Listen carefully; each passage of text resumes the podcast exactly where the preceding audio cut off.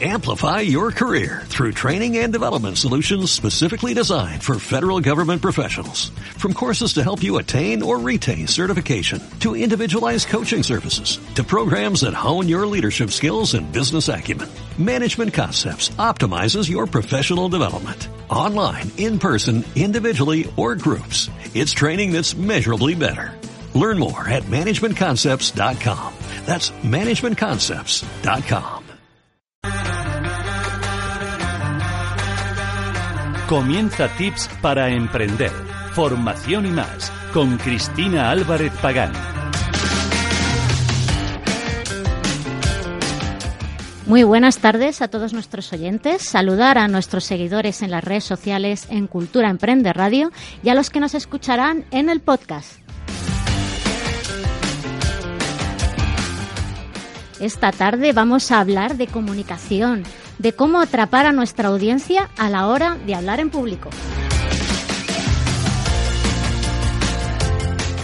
La importancia que tiene el conectar con el público desde el principio, cómo vencer nuestros miedos, cómo formarnos y para que nos ayude con esta interesante tarea, tengo el placer de presentaros a Silvia Segovia. Buenas tardes, Silvia. Buenas tardes a todos, ¿cómo estáis? Un honor tenerte con nosotros. Tenía ganas de venir ya. ¿eh? Muchas, muchas, sí, lo sí, sé. Sí.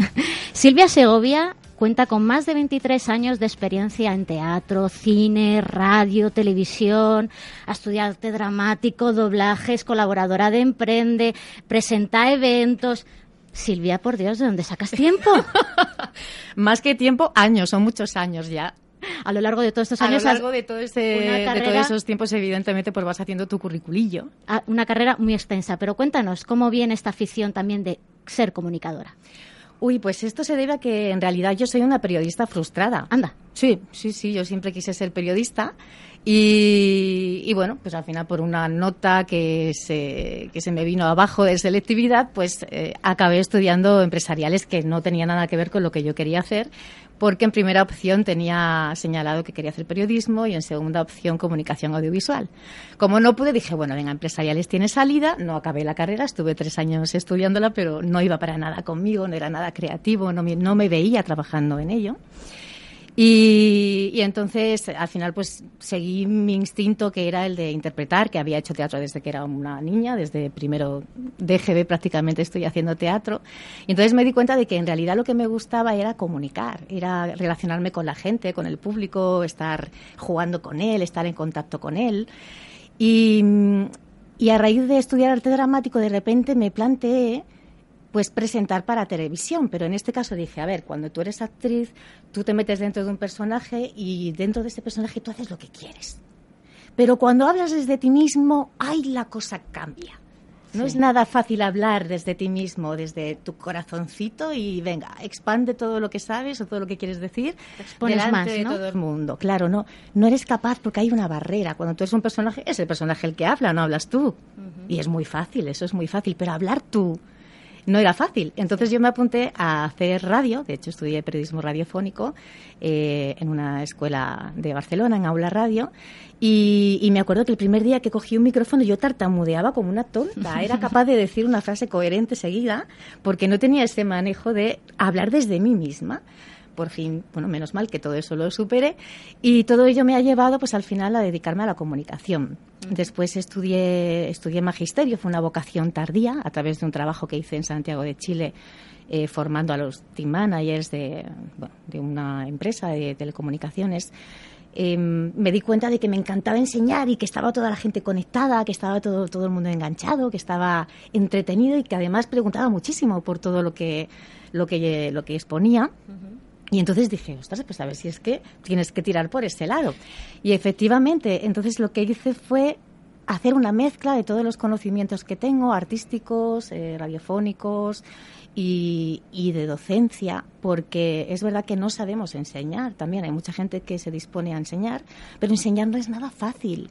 Y en mis clases, si eso lo tengo como base, la didáctica está muy, muy estudiada. O sea, yo tengo todo bien programado para que ese alumno aprenda lo más rápido posible, lo mejor posible y que aprenda sin darse cuenta. Para mí eso es muy, muy importante porque estoy tan enfadada con la educación que hemos tenido que hemos hecho tantas cosas sin ganas, con lo bonito que es aprender y aprender a través del juego, por ejemplo, que yo en mis clases intento que la gente no se dé cuenta de que está aprendiendo. Claro. Eh, fundaste Elocuarte para precisamente no dar estas formaciones de hablar en público, eh, pero ¿tienes otras ramas también eh, o solo es hablar enfocado a la comunicación para hablar en público? En Elocuarte, digamos, me centro en la formación, pero sí es verdad que después pues me llaman para presentar eventos o para hacer de speaker en diferentes empresas entreno discursos a las personas que más lo necesitan, que en este caso la verdad suelen ser altos ejecutivos o, personas que van a hacer una que van a dar una charla y o bien no saben cómo empezar esa charla o bien no saben cómo llevarla ante el público. Entonces, Porque la gestión, ¿verdad?, del, miedo a exponernos en un anfiteatro o ante 100 o 1000 o 5000 personas o tres personas. O tres. Ese miedo escénico mm. eh, se tiene y se supera. Sí, tanto. Otra de las cosas que hago también es, es eso, es eh, ayudar a quitar el miedo escénico. Y tanto que se supera. Yo lo tengo más que comprobado. Sobre todo porque llamamos miedo escénico a cualquier cosa. Miedo escénico, eh, yo creo que hay que dividir entre el miedo escénico y el pánico escénico. El pánico escénico es aquel que nos impide hablar en público. Pero el miedo escénico lo tenemos todos aquellos que no hemos hablado en público, porque como no lo hemos hecho nunca, nunca nos han enseñado, obviamente la primera vez que tú haces algo no lo puedes hacer bien. Cuando tú te predispones a hacer algo nuevo, tienes tus dudas, estás titubeante y eso se nota ante el público. Entonces, le llamamos miedo a eso porque estamos acobardados y tiene su razón, pero eso se, se sobrepasa fácilmente. Una de las mm, formas para superar ese miedo es tenerlo muy bien preparado. Hombre, por supuesto tener una buena preparación, conocer muy bien el tema del que estás hablando y tener una muy, muy buena preparación para, para que tú tengas salidas para todo, para que no tengas miedo a, ¿y si me hacen esta pregunta? ¿Y si aquí me caigo? ¿Y si se cae algo, de, algo alguien del público? Cuando tú sabes qué es lo que va a pasar con esos ISIS y sabes cómo los vas a resolver, tú ganas en tranquilidad.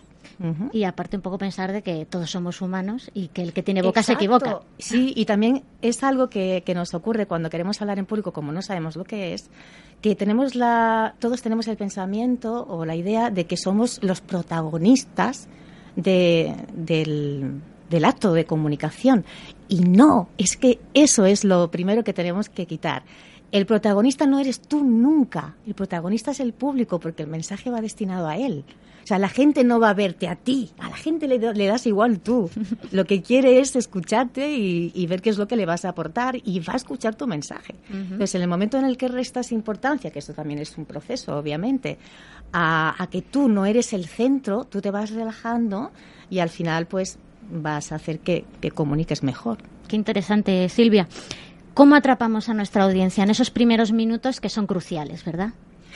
Bueno, yo siempre pienso que en una sociedad en la que vivimos de sobreinformación, que estamos saturadísimos de información desde que nos levantamos hasta que nos acostamos, o, hacemos algo para um, hacer que la gente esté conectado, o la gente se va a otro canal, porque tenemos una, facilidad tremenda de, de, cambiar de canal.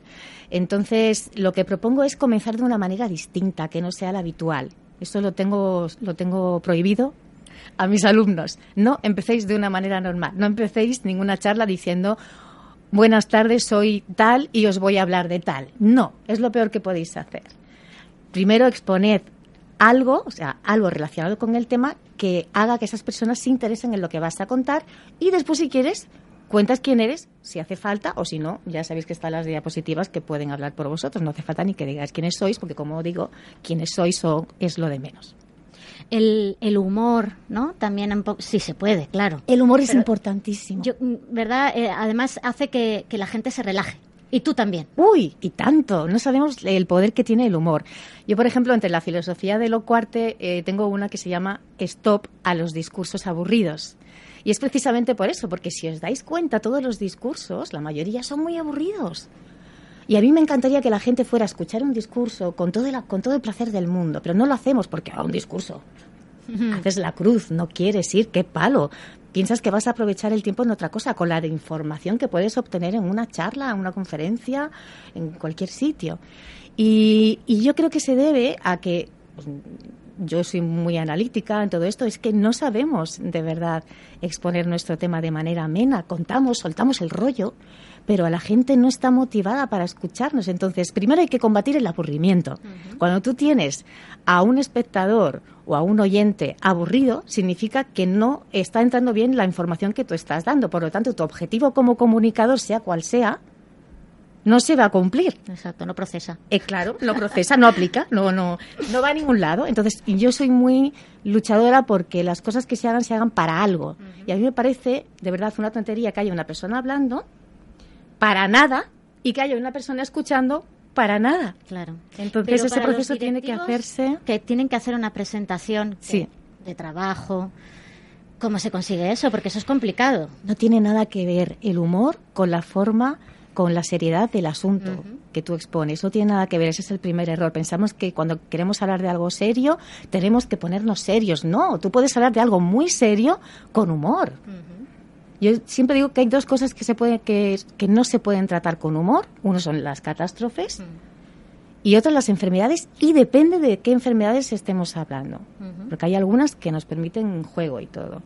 Entonces, pero mm, se trata de, de, de hacer una conversación, sí, de convertir en una conversación natural un tema empresarial.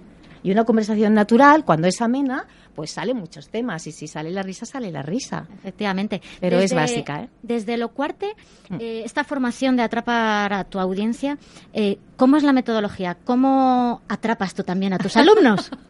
pues a ver, yo me pongo mucho en, el papel de los alumnos, en qué es lo que quiere cada uno porque a, pesar de que sean cursos que son grupales y son de grupos reducidos, a mí me gusta siempre estar pendiente de qué es lo que necesita cada uno porque no todos somos iguales ni, ni tenemos todos el mismo poder de comunicación. Entonces, mi metodología se basa en, así muy rápidamente, en cuatro bloques, digamos. Se basa en, primero, conocerte, conocerte a ti mismo eh, como comunicador. Hablo ahora del curso Atrapa la audiencia. Después de cómo escribir tu guioncito para llevar a cabo ese discurso, sea lo extenso que sea. Trabajamos técnicas de persuasión puras y duras para que sepamos, porque todo esto se estudia, yo no me invento nada. Son recursos que lo utilizamos en todos los lados, en, el guion cinematográfico, en la radio, en la televisión, en todos lados lo utilizamos. Y después practicamos el directo. Hablo mucho del antes del directo, durante el directo y después del directo. Porque es la manera de saber cómo es un directo, que no tenemos muy claro cómo funciona y que siempre lo hacemos con poquísimo tiempo, pero hay una elaboración previa y hay un después también que tenemos que considerar para seguir aprendiendo, para estar más relajados y etcétera, etcétera. Y lo hago todo eh, con una dinámica muy, muy divertida. Ahí no hay mesas ni sillas, está todo el mundo de pie haciendo cosas. Nos sentamos, obviamente, cuando van a hablar los compañeros, los ponentes, pero todos nos ayudamos a todos, todos hacemos de público, eh, intentamos que sacar lo mejor de la otra persona todo, como digo, a través de la diversión, de la desinhibición, que es la que nos va a ayudar a, hablar desde nosotros mismos y no impostar la voz o impostar a, hacer de un presentador que no somos nosotros o de una persona que no somos. Y, y, entonces lo que hacemos es sumar diferentes consignas que se van aplicando a cada uno de ellos para que al final del curso hagamos una ronda final de discursos y ahí todos es es como si fuera el falso directo. Se hace un directo y así todo el mundo sabe que ese último discurso que hacen no pueden, no pueden fallar. Que si se equivocan tiene que estar adelante porque eso es lo que pasa precisamente en los directos. Bueno, pues muy completo. Silvia, dinos tu página web para que te puedan encontrar. Pues es muy sencillita, es www.elocuarte, elocuarte de locución y arte.es. Muy bien, Silvia, pues un honor tenerte con nosotros. Te esperamos pronto por aquí y nada, vamos a una pequeña pausa y volvemos enseguida. Amplify your career through training and development solutions specifically designed for federal government professionals. From courses to help you attain or retain certification, to individualized coaching services, to programs that hone your leadership skills and business acumen, Management Concepts optimizes your professional development. Online, in person, individually, or groups. It's training that's measurably better. Learn more at managementconcepts.com. That's managementconcepts.com.